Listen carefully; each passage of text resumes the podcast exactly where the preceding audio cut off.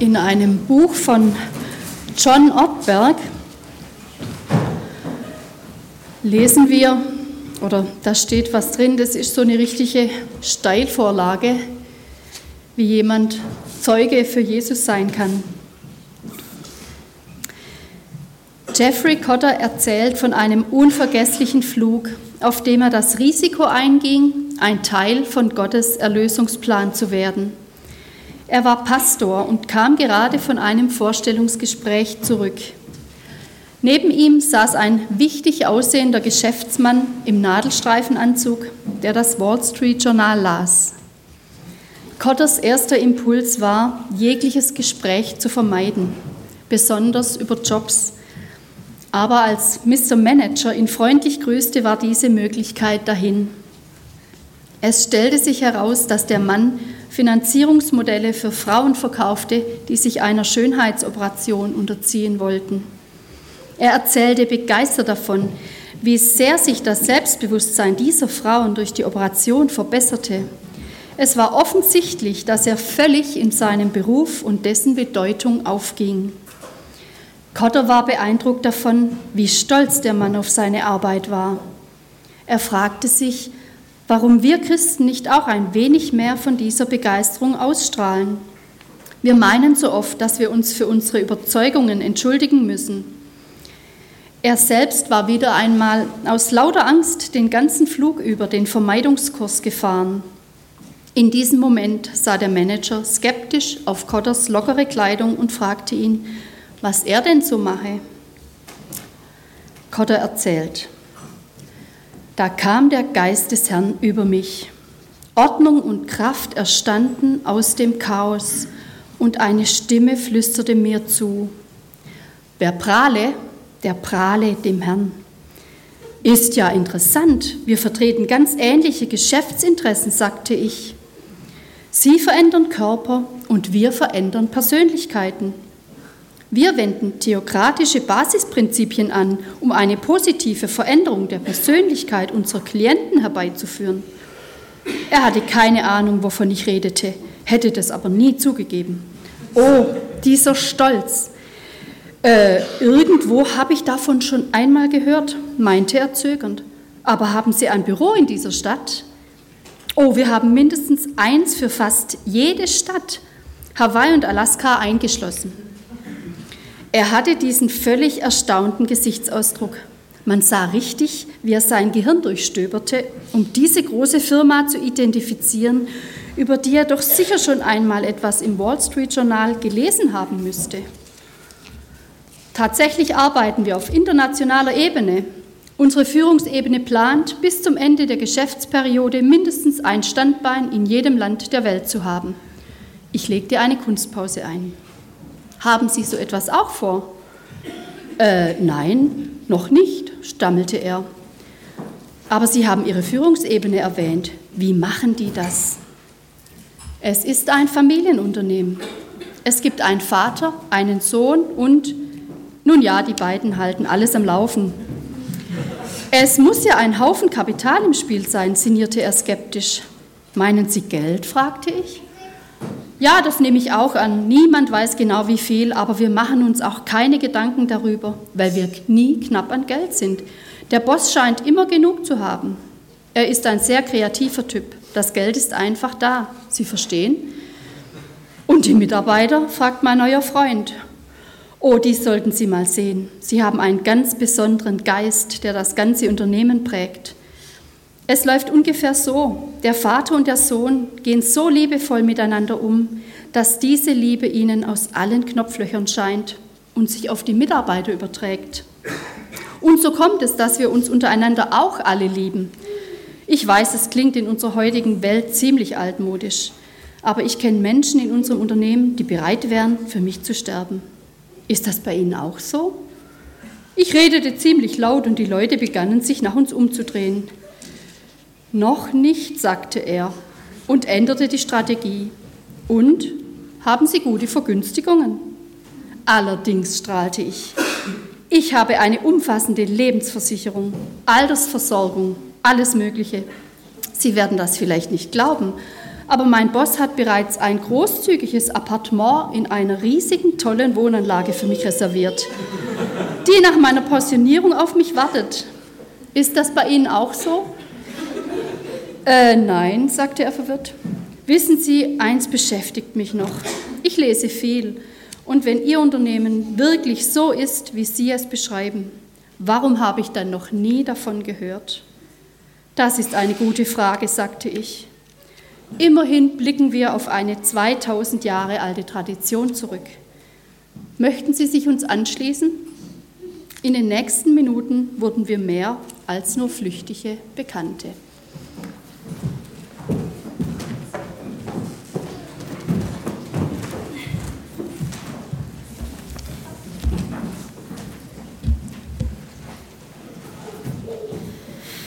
Ja, so kreativ wäre ich auch gerne. Das wirklich so deutlich zu machen. Denn es ist ja die Tatsache, wir, wir haben es mit dem Besten zu tun, das es gibt, nämlich mit Jesus Christus. Ich möchte vor der Predigt noch einmal beten. Ich danke dir von Herzen dafür, dass du da bist, dass du uns liebst und ich bitte dich, sprichst du jetzt durch deinen Geist und durch dein Wort, so wie du es verheißen hast, in unser Herzen. Amen.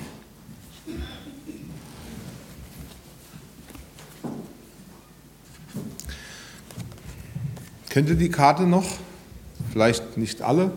Besucher dürfen sich nichts dabei denken, die können sie gerne mitnehmen. Das sind nämlich unsere Vision, ist darauf abgedruckt. Äh, wenn Sie diese Karte also noch nicht kennen, dann können Sie sie kennenlernen. Also die ist bei uns an den Infoständen, kann man die, äh, Ständern kann man die bestimmt auch mitnehmen. In unserer Vision sprechen wir davon, als, dass wir als Gemeinde ähm, eine Gemeinde sein wollen, in deren oder die alles daran setzt, dass es in unserem Leben oder im Leben in unserem Umfeld blüht. Und dahinter steckt natürlich auch der Gedanke, dass es kein Leben ohne Jesus gibt. Das gilt für uns als Gemeinde natürlich auch nach innen.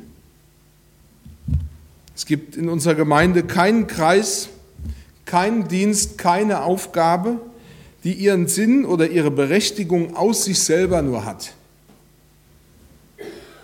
Ohne Jesus, der das Leben gibt, gibt es kein Leben.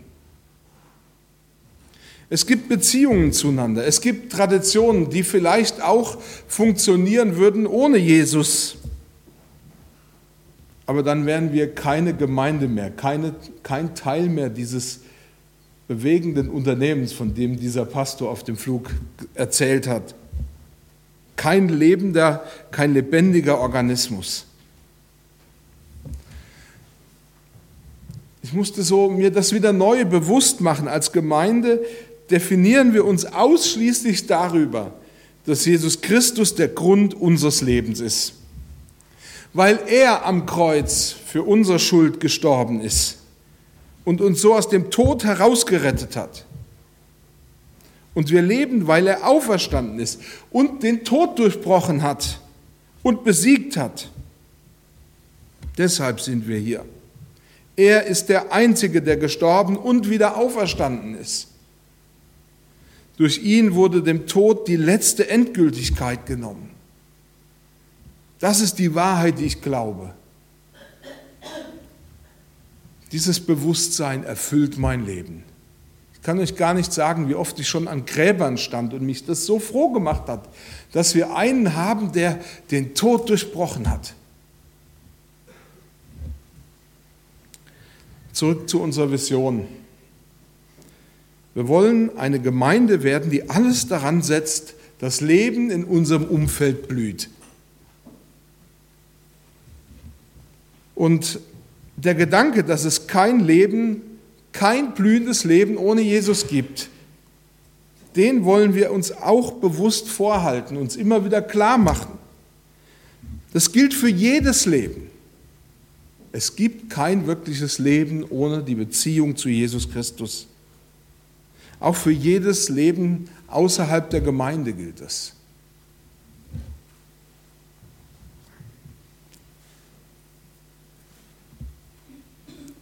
ich möchte in der kommenden Zeit uns das immer wieder in Erinnerung rufen, dass Jesus seinen Jüngern bzw. den Aposteln und dadurch auch uns, der Gemeinde, den Auftrag gegeben hat, alle Menschen zu Jünger von Jesus zu machen. Und uns ist hoffentlich bewusst, dass sie Jesus auch als Retter brauchen. Aus meiner eigenen Perspektive oder aus meinem eigenen Erleben kann ich sagen, wir scheuen uns ja häufig darüber zu sprechen, dass Menschen ohne eine lebendige Beziehung zu Jesus Christus verloren sind. Sie sind von Gott auf ewig getrennt. Das ist eine unangenehme Wahrheit, die ich ganz ehrlich oft auch selbst gerne umgehen würde, die aber nach wie vor gültig und aktuell ist. Die Wahrheit ist, ohne Jesus gibt es kein Leben. Ohne Jesus bist du unrettbar von Gott getrennt auf ewig. Die Bibel nennt das ewigen Tod. Ich möchte uns das wieder ins Bewusstsein rufen. Aber ich muss euch ehrlich gestehen, gleichzeitig habe ich davor auch Angst. Ich habe davor Angst, weil ich befürchte, dass du das vielleicht irgendwie als unrelevant abtust, dass du denkst, das steht irgendwie in meinem Kalender, in meinem Pastorenkalender, okay, Tagesordnungspunkt, alle vier Jahre mal sagen, dass wir Zeugen von Jesus sein sollen. Und heute tue ich meinem Auftrag Genüge. Ich habe Angst davor, dass du das sagst, okay, ich habe das schon so oft gehört, ich weiß ja, wie man damit umgehen muss. Und auf der anderen Seite habe ich auch Angst davor, dich neu zu ermutigen, wieder ein Zeugnis für Jesus zu sein, weil ich denke, du könntest dich unter Druck gesetzt fühlen. Sagen, oh, das macht mir aber jetzt echt Druck. Ich soll von Jesus was sagen? Und ich habe Angst, dass du vielleicht vorziehst, dich dann irgendwann, weil der Druck dir zu viel ist, dich aus dem Staub zu machen oder so zu tun, als hättest du eben nichts gehört. Und ich habe auch deshalb Angst, über dieses Thema, ihr werdet meine Zeugen sein, zu sprechen, weil ich selber darin kein großes Vorbild bin. Das muss ich ganz ehrlich sagen. Auch ich kämpfe immer wieder damit, Menschen verständlich das Evangelium von Jesus Christus zu erklären. Und ich bin zum Beispiel sehr dankbar, dass wir äh, in der nächsten Woche diesen Vertikalkurs durchführen wollen. Weil in diesem Vertikalkurs kriegen wir Hilfen, wie wir ganz unkompliziert über Jesus ins Gespräch kommen können. Wie wir ihnen die Wahrheit von Jesus Christus verständlich machen können. Dieser Kurs hilft uns dabei, Menschen den Glauben an Jesus Christus zu erklären. Vor allen Dingen Menschen, die Jesus Christus noch nicht persönlich kennen. Und ganz ehrlich, das ist jetzt keine Werbeveranstaltung und trotzdem möchte ich das machen. Ich möchte dich bitten, ähm, denk darüber nach, wen du für diesen Kurs einladen kannst und dann lade diesen Menschen ein. Und als kleine Unterstützung möchte ich dich auch heute noch einmal daran erinnern, wer Jesus Christus wirklich ist, von dem wir ein Zeugnis geben, von dem wir etwas weitergeben wollen. Du sollst mein Zeuge sein. Ihr werdet meine Zeugen sein. Und ich möchte über den Jesus sprechen, den du verkündigen sollst. Das ist der erste Gedanke. Und ich lese heute nur einen Vers als Grundlage für meine Predigt. Apostelgeschichte 1, Vers 8. Da heißt aber ihr werdet die Kraft des Heiligen Geistes empfangen, der auf euch kommen wird, und werdet meine Zeugen sein in Jerusalem und in ganz Judäa und Samarien und bis an die Enden der Erde. Jesus hatte kurz bevor er zu seinem Vater in den Himmel ging, zu seinen Jüngern gesagt, ihr werdet meine Zeugen sein. Und in dieser, diesen Worten steckt eine starke Verheißung. Aber ihnen wird auch deutlich gemacht, über wen sie sprechen sollen, über welche Person, nämlich über Jesus Christus. Und dazu mussten sie sich immer wieder auch in Erinnerung rufen, wer Jesus denn ist. Und dazu möchte ich euch mit hineinnehmen. Schon vor der Geburt von Jesus prophezeite der Engel, Jesus wird groß sein und Sohn des Höchsten genannt werden. Er wird König sein über das Haus Jakob in Ewigkeit und sein Reich wird kein Ende haben. Zum ersten Mal in der Geschichte wurde Gottes Größe und Macht für uns Menschen fassbar. Wir konnten das sehen und anfassen, dass Gott wie Gott ist. Als Jesus lebendig und leibhaftig auf dieser Welt lebte und handelte. Zum ersten Mal entdeckten Menschen um ihn herum, wie es sein wird, wenn Gott selber bei ihnen wohnt. Als Maria Gott zur Ehre ein Lied gedichtet hat, und viele kennen das unter dem Namen das Magnifikat,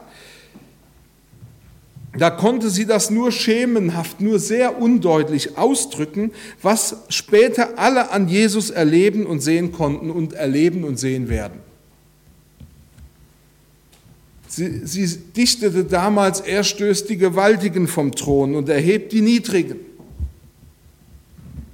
Er füllt die Hungrigen mit Essen und er weiß um die Barmherzigkeit, die Gott schenkt wenn Gott sich dir zuwendet, wie, wie gut das im Leben ist. Und er hilft den Menschen um sich herum. Nie zuvor wurde so etwas über einem neugeborenen Kind ausgerufen. Und nie zuvor hat sich diese Prophezeiung so vollständig erfüllt wie bei Jesus. Vor der Geburt machen Eltern, und ich bin ja Vater von fünf Kindern, machen Eltern äh, sich so ihre Gedanken, wie das mit dem Kind sein wird. Und irgendwie hat man so insgeheim so gewisse Hoffnungen oder Träume darüber, was wir einmal für unser Kind wünschen oder was wir für unser Kind hoffen. Aber wir wissen, dass das alles noch nicht Tatsache ist. Das sind zunächst mal nur Hoffnungen und Hoff Wünsche. Bei Jesus war das anders. Bei ihm war das eine Ankündigung, eine Proklamation. Die engsten Teilhaber, diejenigen, die am nächsten dran waren und miterlebten, wie Jesus lebte, das waren seine Jünger. Sie erlebten seine große Kraft und sie erlebten seine Liebe. Und sie erfuhren, Jesus kann selbst dem Teufel widerstehen. Weder Durst noch Hunger noch Hitze machen ihn gefügig. In allem, was er tut, tut er den Willen des Vaters. Er verband sich vollkommen mit dem Willen des Vaters, sodass er von sich sagen konnte, wer mich sieht, der sieht den Vater. Und er brachte den Armen gute Botschaft. Und er machte Tote wieder lebendig. Durch ihn wurden Kranke geheilt und vollständig gesund. An ihm konnten die Jünger und alle Menschen, denen er begegnete, Gottes Barmherzigkeit bzw. seine Güte oder besser ausgedrückt das Herz Gottes sehen. An ihm entzündete sich eine ganz neue Art auf die, ähm, ja, der Liebe zum Vater. Johannes, sein Jünger, der ja auch das Johannesevangelium geschrieben hat, schreibt am Ende seines Evangeliums, dass die Evangelien in keiner Weise alles erfassen und wiedergegeben haben, wie Jesus wirklich ist. Es ist nur ein Bruchteil. Aber alles, was wir wissen, muss unsere Seele und unser Herz anrühren. Jesus ist der, der König und Herrscher ist, Gottes Sohn. Er ist der, der als einziger eine wirksame Antwort auf Sünde, Tod und Teufel hat. In der Bibel wird beschrieben, er, der Sündlose, das Leben selbst, nimmt die Schuld der Welt, der vielen und des Einzelnen auf sich. Er nimmt den Tod auf sich, er das Leben, damit wir, wenn wir ihm folgen, von Sünde befreit, vollständig rein gemacht sind und dadurch Anteil am ewigen Leben, an der ewigen Gemeinschaft mit dem lebendigen Gott haben. Er tut das, damit wir von diesem Zeitpunkt an, wo wir Jesus folgen und ihm glauben, bei Gott selbst zu Hause sind. Dass wir eine Wohnung haben, eine Heimat. Bei Gott selbst zu Hause zu sein heißt, Gottes herrliche Gegenwart ist mir nicht mehr verschlossen. Nicht heute und nicht in Zukunft. Ich kann jederzeit bei ihm sein und er ist bei mir. Ich darf wissen, dass er mich führt und mich versorgt, dass er mich im Hier und Jetzt bewahrt. Ich darf wissen und im Glauben annehmen, dass er auf mein Reden und auf mein Beten hört und antwortet. Er, der lebendige Gott selbst, hat mir heute schon Anteil an seinen himmlischen Reichtümern geschenkt. Und warum hat er das getan? Wegen Jesus.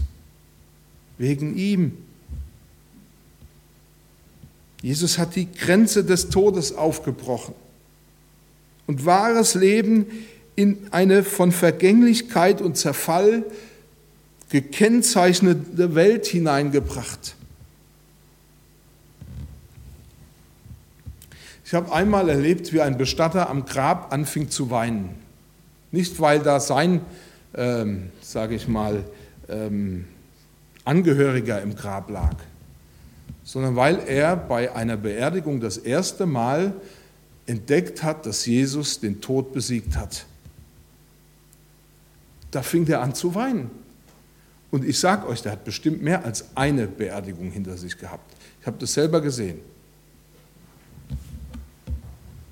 Jesus ist so unüberbietbar groß.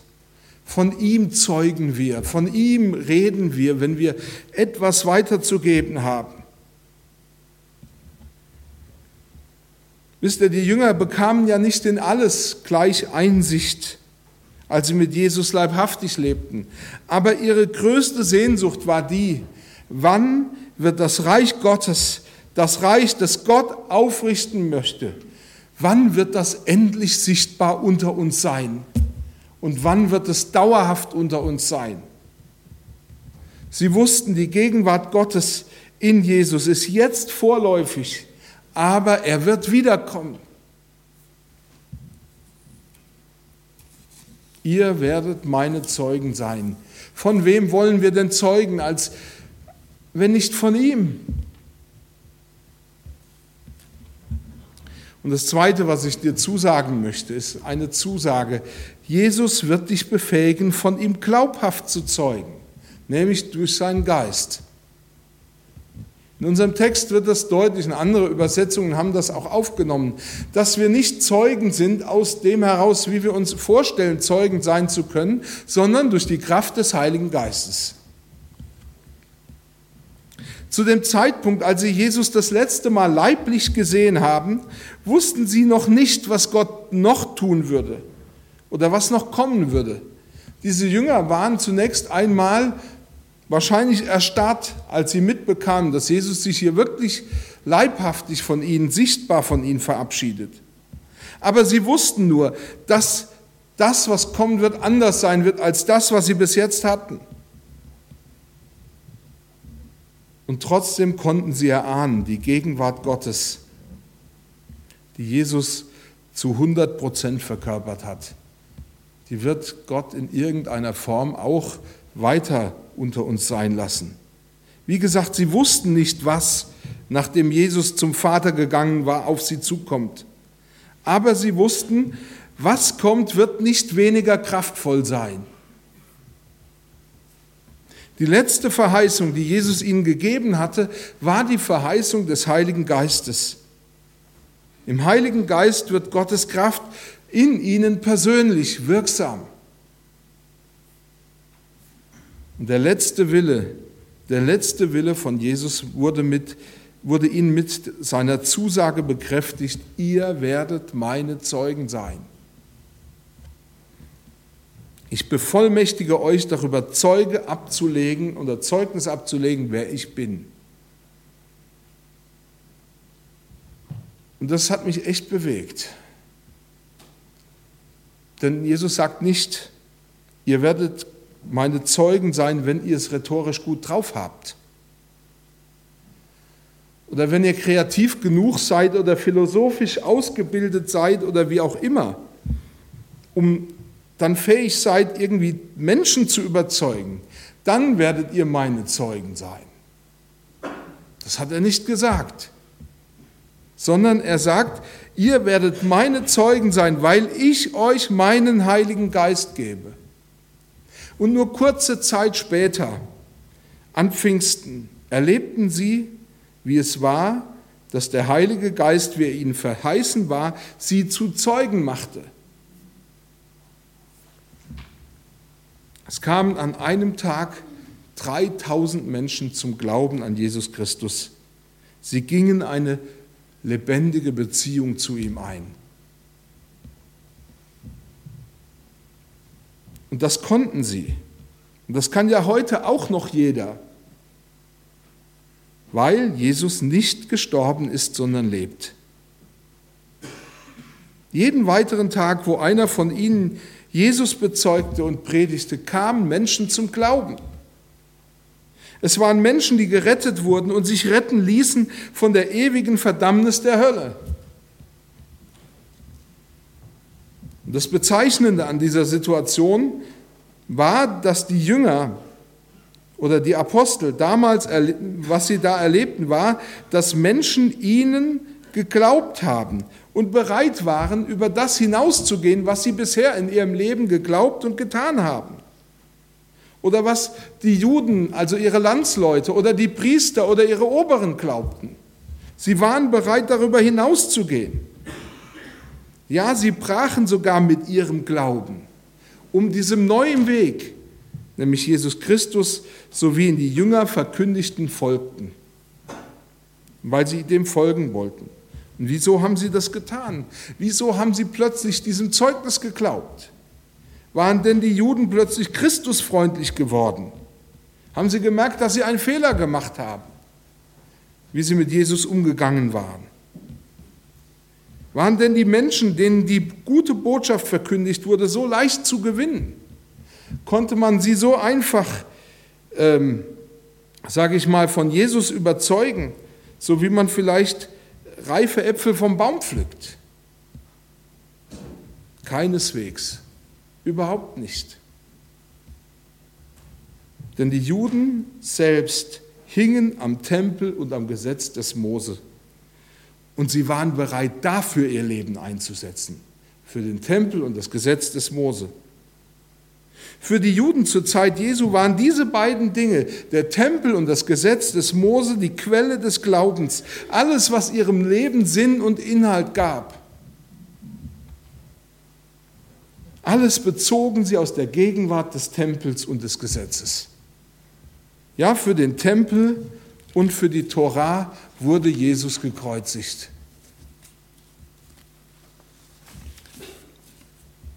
Lose beschreibt in seiner Geschichte zum Umwelt des Neuen Testamentes, im Leben des Volkes hatte sich auch zur Zeit Jesu nichts im Blick auf die große Bedeutung des Tempels geändert. Und diejenigen, die sich für fromm hielten, taten alles, um die strenge Einhaltung des Gesetzes zu betreiben. Sie waren peinlich genau darauf aus, dass der Tempelkult genau nach den Vorschriften, wie sie das Gesetz verlangte, eingehalten wurde. Mal ganz ehrlich, hatten diese Leute auf das Evangelium gewartet? Wohl kaum. Sie glaubten alles zu haben, was sie brauchten. Konnte man solche Menschen davon überzeugen, dass Jesus der Messias, der Sohn Gottes, der Retter ist? Wohl eher weniger, denn sie glaubten schon alles, was sie an Offenbarungen von Gott haben zu müssen, zu haben. Das Gesetz und die Propheten und den Tempel. Es gab nichts für sie, was sie daneben auch in irgendeiner Form hätten gelten lassen wollen. Nach menschlichen, auf, auf, äh, nach menschlichen Maßstäben war der Auftrag, den Jesus seinen Jüngern gegeben hat, zu schwer. Ja, ein Ding der Unmöglichkeit. Jesus selbst hatte erlebt, was alle schon wussten. Ein Prophet gilt in seiner Heimat nichts. Im Johannesevangelium wird berichtet, wie Jesus selber Jerusalem bekehren wollte. Und dann muss er resigniert zugeben und hat darüber geweint, aber sie haben nicht gewollt. Aber jetzt fingen Menschen durch die Botschaft der Apostel an, dem zu glauben, was sie sagten. Was also hatte sich geändert? Der souveräne Gott hatte sie beauftragt und ihnen verheißen, dass die Botschaft, die sie weitertrugen, durch die Kraft des Heiligen Geistes verstehbar wird. Die Hörer erkannten die Wahrheit, weil Jesus Christus sich selbst durch die Botschaft den Menschen auf eine übernatürliche Art und Weise offenbart hat. Ich war letzte Woche in Sechselberg und äh, wir hatten da so Einsteigertreffen für die Leute, die so ein bis drei Jahre im Verband sind. Und dann ich, habe ich zwei Kollegen, also eine, eine Kollegin, einen Kollegen mit nach Hause genommen. Und dieser Kollege ähm, hat in Tübingen Theologie an der Universität studiert. Und wir haben uns unterhalten und eben diese Mitfahrerin hat ihn dann gefragt, wie hast du es eigentlich geschafft, den Glauben an Jesus nicht zu verlieren. Obwohl dort eine Theologie gelehrt wird, die leugnet, dass Jesus in Wahrheit der Sohn Gottes ist und dass die Bibel Gottes Wort ist. Und dann sagt er, das war ganz leicht. Und ich dachte, oh, das ist interessant. Er sagt, das war ganz leicht, das zu behalten. Er sagt, ich habe Jesus Christus wirklich kennengelernt. Und ich habe erlebt, wie Gott in meinem Leben viele Wunder getan hat. Und ich habe etwas erkannt, hinter das ich nicht mehr zurück kann, dass Jesus wirklich der Sohn Gottes ist. Und ich muss euch ganz ehrlich sagen, da konnten die Professoren sagen, was sie wollten. Ich habe das erlebt. Dagegen kamen sie nicht an. Er sagt, natürlich gab es auch viele, die dorthin kamen und äh, den Glauben verloren haben. Warum? Weil sie geglaubt haben, was die Eltern oder der Pastor gesagt hat, aber nie eine wirkliche persönliche Beziehung zu Jesus eingegangen sind. Und er sagte, die, die alle nur das für wahr hielten, also für eine Wahrheit, so wie man eine Wahrheit eins und eins ist zwei äh, für wahr halten kann, die sind alle gegen die Professoren mit ihren Argumenten nicht angekommen. Und deswegen haben viele am Glauben Schiffbruch erlitten, weil sie die Diskussionen nicht überstanden. Aber ich habe mit den Leuten nicht diskutiert weil ich Jesus Christus kennengelernt habe, musste ich mit ihnen nicht diskutieren. Wisst ihr, es hat mit persönlichem Erkennen zu tun, mit dem Wissen, Jesus ist in Wahrheit Gottes Sohn und sein Wort ist in Wahrheit Gottes Wort. Als die Apostel von Jesus erzählten und ihn bezeugten, da sprachen sie von dem, was sie wirklich erlebt hatten und von dem, was sie wirklich erkannt hatten nämlich dass Jesus der Sohn des lebendigen Gottes ist. Ja, Jesus ist Gott in Menschengestalt. Ich möchte zum Schluss kommen. Du sollst mein Zeuge sein. Wisst ihr, ich habe auf der einen Seite vor dieser Predigt auch deshalb Angst gehabt, weil ich gedacht habe, es ist doch eigentlich wie Wasser in den Rhein tragen. Ihr wisst das doch alle schon. Aber ich wollte euch Jesus noch einmal vor Augen stellen. Und ich will euch an seine Liebe erinnern, dich an seine Liebe erinnern, die er für dich hat. Und ich will dir noch einmal sagen, Jesus ist der Sohn Gottes, er ist der wahre Retter. Es gibt keinen anderen. Und ich bin mir bewusst, weil es mir häufig ja auch so geht, dass es nicht einfach ist, Menschen diese Botschaft so einfach zu sagen, dass sie sie verstehen und auch glauben. Und ich muss sagen, das ist ein Ding der Unmöglichkeit. Das kriegen wir nicht hin. Jesus sagt, niemand kann zum Vater kommen, denn durch mich, beziehungsweise durch den Heiligen Geist, den er geschickt hat. Und das bedeutet, Jesus muss sich selbst offenbaren, damit jemand Zugang zu ihm findet und an ihn glaubt. Und das geschieht nur dadurch, dass der Heilige Geist, den Jesus damals den Jüngern gesandt hat und den er auch uns gesandt hat, Menschen die Augen über Jesus öffnet. Ich sage dir das, weil das dich davon entlastet, mehr sagen zu müssen und mehr zu tun müssen, als Menschen zu bezeugen, wer Jesus in Wahrheit ist und wie er in Wahrheit ist. Ja, so wie du ihn persönlich erlebt hast und so wie ihn die Bibel bezeugt. Ich will dir Mut machen, wieder deinen Mitmenschen von Jesus zu erzählen, ihnen darüber zu berichten, wer dir Sinn und Halt im Leben gibt Jesus Christus. Ihnen davon zu berichten, welche unaussprech wie unaussprechlich groß die Freude ist zu erfahren, all meine Sünden und all meine Verfehlungen hat er getilgt durch sein Sterben am Kreuz.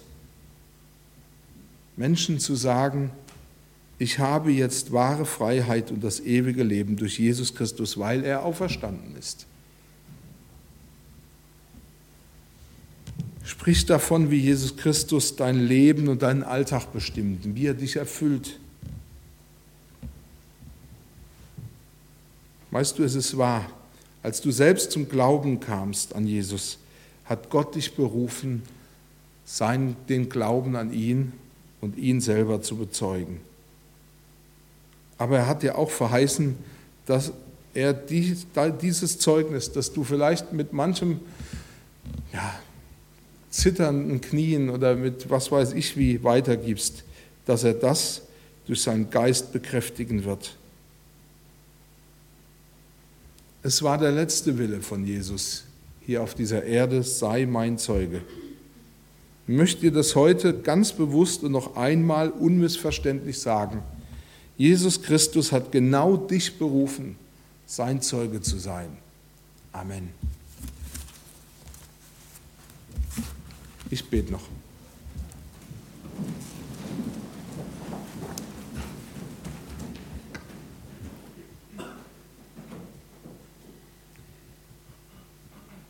Herr, du siehst, wie,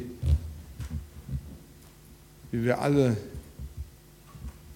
schon oft gehört haben oder viele von uns schon oft gehört haben, dass du das Leben bist. Und ich bitte dich, dass du das jetzt durch deinen Geist wieder lebendig in uns machst. Dass du dich selber bezeugst für uns und vor uns und durch uns. Und dass du wieder Leben hineinbringst, in uns hinein, aber auch in die Menschen, denen wir von dir weitersagen. Darum bitte ich dich in Jesu Namen. Amen.